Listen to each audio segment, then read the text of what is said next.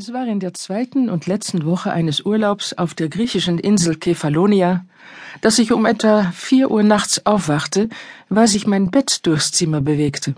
Sofort war ich hellwach. Als ich mich auf den Urlaub vorbereitete, hatte ich gelesen, dass Kefalonia 1953 von einem sehr schweren Erdbeben erschüttert worden war und dass es dort noch immer vorkommt, dass sich die Erde bewegt. Die Inselbewohner sollen sich im Laufe der Zeit an dieses Phänomen gewöhnt haben. Für mich aber war diese Erfahrung ein großer Schock. Ich sprang aus meinem Bett und stürmte in den Nebenraum, wo die Freundin schlief, mit der ich in Urlaub gefahren war. Aufwachen, rief ich. Bitte wach auf und zieh dich an, es ist ein Erdbeben, wir müssen sofort aus dem Haus raus.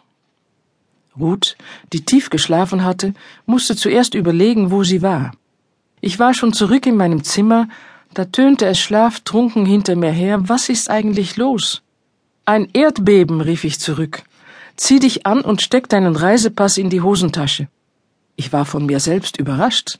Es war mitten in der Nacht, und doch hatte ich die Lage wirklich voll im Griff. Während ich mich anzog, hörte ich ein leises Gepolter im Nebenraum. Ruth war also auch aus dem Bett, bald würden wir uns in Sicherheit bringen. Ich steckte meinen Reisepass in meine Jeanstasche, nahm meinen Rucksack mit dem Geld und den anderen wichtigen Sachen und hastete zurück in das Zimmer meiner Freundin. Da traf mich der Schlag.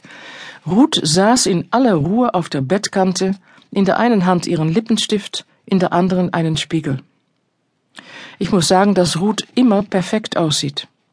Sie würde nie ohne Make-up aus dem Haus gehen, gar nie. Auch nicht, entdeckte ich, wenn ihr Leben von einem Erdbeben bedroht ist. Ein paar Sekunden stand ich wie festgenagelt. Dann schrie ich entsetzt, Ruth, wir müssen raus. Es hat gerade einen heftigen Erdstoß gegeben, wer weiß, was noch kommt. Im Haus sind wir nicht sicher, also komm. Ruth blickte kurz zu mir auf. Dann legte sie Spiegel und Lippenstift auf ihr Bett und faltete ihre Hände. Lieber Gott, betete sie laut, wir wissen nicht, was los ist. Mit zitternder Stimme unterbrach ich sie. Wir wissen, was los ist. Ein Erdbeben. Ruth reagierte nicht. Mit unerschütterlicher Ruhe bat sie weiter. Herr, wir wissen nicht, wie wir reagieren sollen. Ich war jetzt langsam am Ende und hatte Mühe, meine Ungeduld zu zügeln. Ruth, rief ich, wir wissen, wie wir reagieren sollen. Bei einem Erdbeben soll man das Haus verlassen, und zwar unverzüglich. Jetzt machte Ruth ihre Augen auf. Also gut, sagte sie ruhig. Wenn du das unbedingt willst, dann gehen wir hinaus.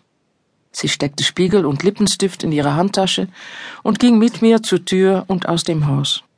Draußen war es stockfinster, und es herrschte eine unheimliche Stille. Nicht einmal ein Hund bellte, was wirklich sonderbar war. Wir spähten in die Nacht hinein in der Hoffnung, irgendwo einen Menschen zu entdecken. Aber es blieb still. Nach ein paar Minuten sprach meine Freundin aus, was ich ehrlich gesagt schon bei mir gedacht hatte. Wenn was Schlimmes passiert wäre, dann wären doch noch andere Menschen draußen.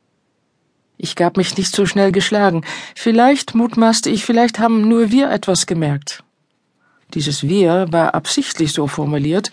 Ich wollte ja nicht die Einzige sein, die sich blamierte. Ich holte tief Luft. Vielleicht sollten wir die Menschen warnen, schlug ich vor. Das war lächerlich, das wusste ich, aber ich musste doch etwas sagen. Ruth zuckte die Achseln und gähnte. Du kannst machen, was du willst, sagte sie. Ich gehe jetzt wieder schlafen.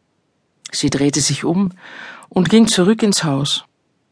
Ich spitzte nochmal die Ohren und schaute mich um, dann ging auch ich ins Haus. Aus dem vorderen Zimmer klang ein leises, entspanntes Schnarchen. Ruth schlief schon wieder. In der Finsternis taste ich mich zurück zu meinem Zimmer. Mein Bett stand tatsächlich nicht mehr ganz an der Wand, sondern war ein wenig abgerückt. Also hat es wirklich einen kleinen Erdstoß gegeben, aber eben so klein, dass sich die Inselbewohner davon nicht hätte stören oder aufregen lassen, falls sie ihn überhaupt mitbekommen hatten. Auf der Insel Kefalonia bin ich nie wieder gewesen. Ich erzähle aber gerne von dieser Nacht, in der ich so unglaublich tapfer reagiert und gehandelt hatte. Und von meiner Freundin, deren Priorität es auch in dieser großen Not gewesen war, perfekt auszusehen. Die Kinder und vor allem die Enkel meiner Freundin können von dieser Geschichte gar nicht genug kriegen. Ruth selbst aber